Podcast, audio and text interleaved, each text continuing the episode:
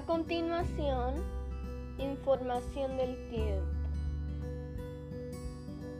Después, información deportiva.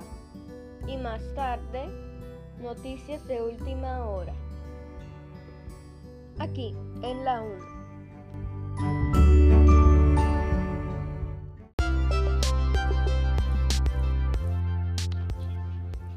Clasificación A. Podcast apropiado para todo público.